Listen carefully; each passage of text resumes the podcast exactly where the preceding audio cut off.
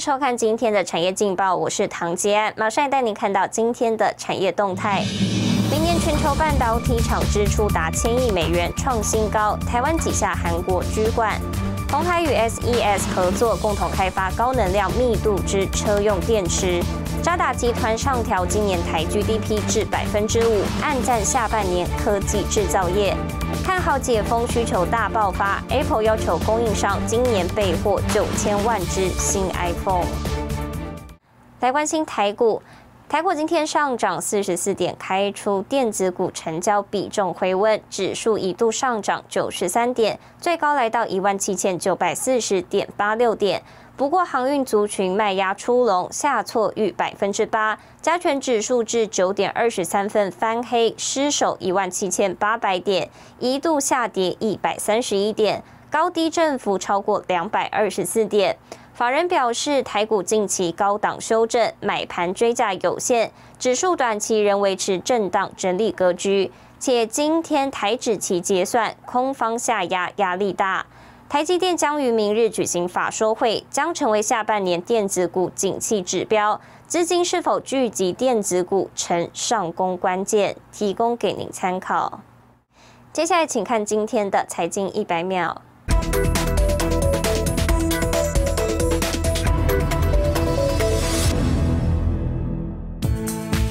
研调机构 IC Insights 指出，中共近来虽积极扶植半导体产业，但在全球晶圆产能上，台湾仍以百分之二十一点四市占率稳居全球第一，南韩以百分之二十点四居第二。预计到二零二五年，台湾仍是晶圆产能最大地区。不过，截至二零二零年底，中国已占全球产能百分之十五点三，几乎与日本持平。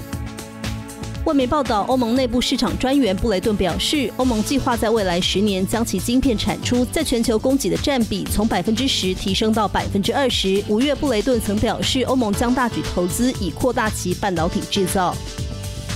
科创板日报报道，苹果目前倾向在美国本土生产 Apple Car 电池，届时苹果旗下富士康或许有机会与苹果合作开发汽车电池。对此，红海回应不评论单一客户。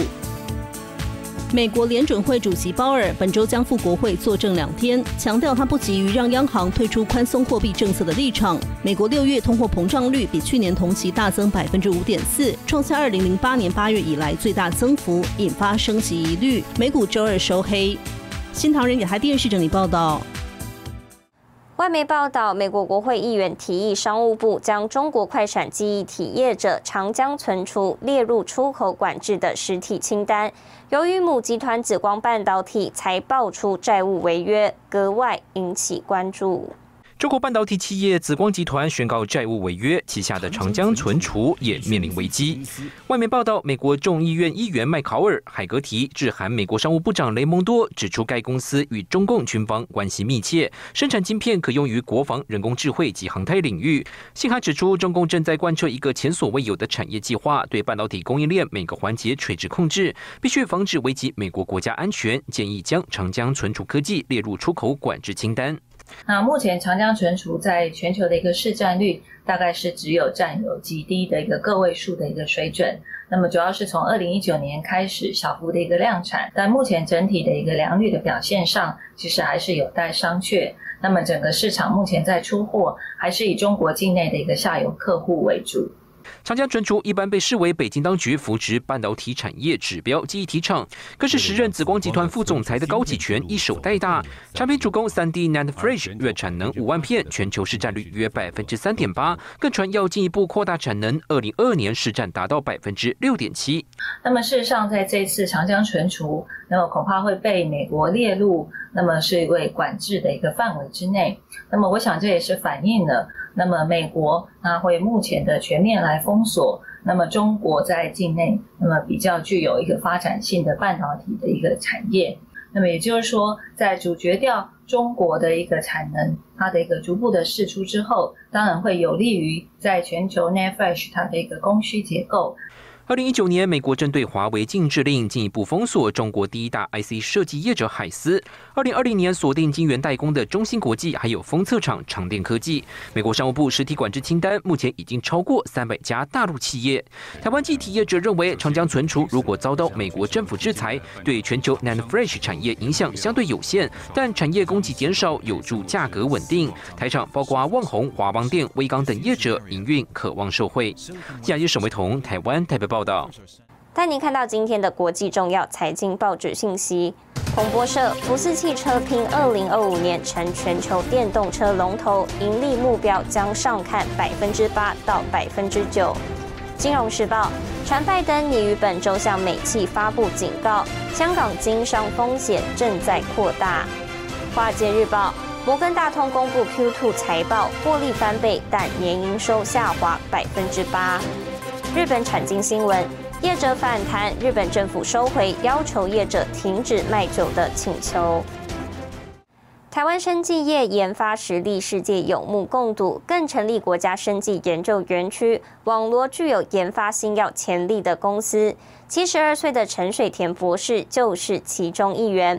五年前，陈水田从中研院退休后，把退休金作为创业基金，投入新药开发，为产业孕育人才。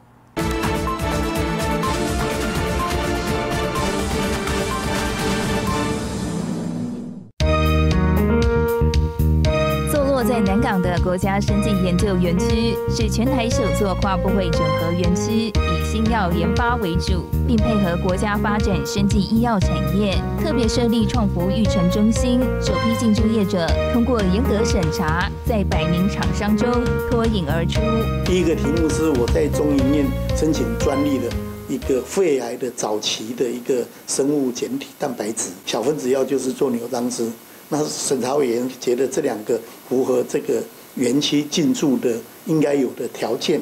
而且超过这个条件，所以他第一第一次就批准我们可以进出。带领这家生技公司是七十二岁的董事长陈水田，台大生化所博士，前中研院生化所研究员暨总务长。陈水田拥有三十七年的研究基础及多项研究成果，既转给多家上市柜生技公司，协助台湾生技产业发展。我自己觉得说，生技。是一个很重要的一个题目。那我自己也是在实验室脚踏实地做，所以我也很希望这样的脚踏实地的精神跟训练我们学生的这些精神，可以带到生技公司。退休金成了陈水田的创业基金，在太太的支持下，六十七岁成立生技公司，专注在天然物及生物化学的相关研究。会有两大核心技术，进一步将牛樟芝萃取技术投入武汉肺炎的新药研究。我们把这个肺的细胞或是免疫细胞处理这个牛樟的萃取物，它的 ACE2 是会降低的，降低到几乎差不多百分之。六十七十以下，五月底以前，我们的动物实验通通做完。脚踏实地是陈水田的人生态度，一步一步完成实验任务。虽然我们有这样好的计划，五年、十年，一定是还要有人来传承、愿意做。所以我要找到更好的人、愿意投入的人来做才有。这个是我讲是目前我这个年龄的人想到的问题，因为我不会想到说去游山玩水，就是去把生命放在那个地方。是还有一点点使命，会有这般感触，或许跟陈水田的成长经历有关。家中世代务农，陈水田高中和大学都读夜间部，总共读了十年。高中时，陈水田到台大化学系打工，没想到因此跟化学结下不解之缘。小学要读多读一年，初中没毕业，啊，现在可以当教授，又可以当研究员，我觉得是很满足的啦。就是我觉得自己这一辈子很有成就了。只是又弄了这个生技公司，觉得还有其他的任务要做，所以就继续努力下去。但是这个这个这条路，我相信呐，大概是没有后悔的，应该也是觉得说我这一辈子做走这样的路是正确的。孩童时代的成长，奠定陈水田勤恳务实的本性，延续到创新研发。陈水田的这份精神，壮大团队，迈向国际。带您看到明天七月十五号星期四有哪些重要的财经活动。美国公布上周首度申领失业金人数。德国总理拜会美国总统拜登。台积电法说会，玉龙股东会。谢谢您收看今天的产业劲报，我是唐杰安，我们明天再见。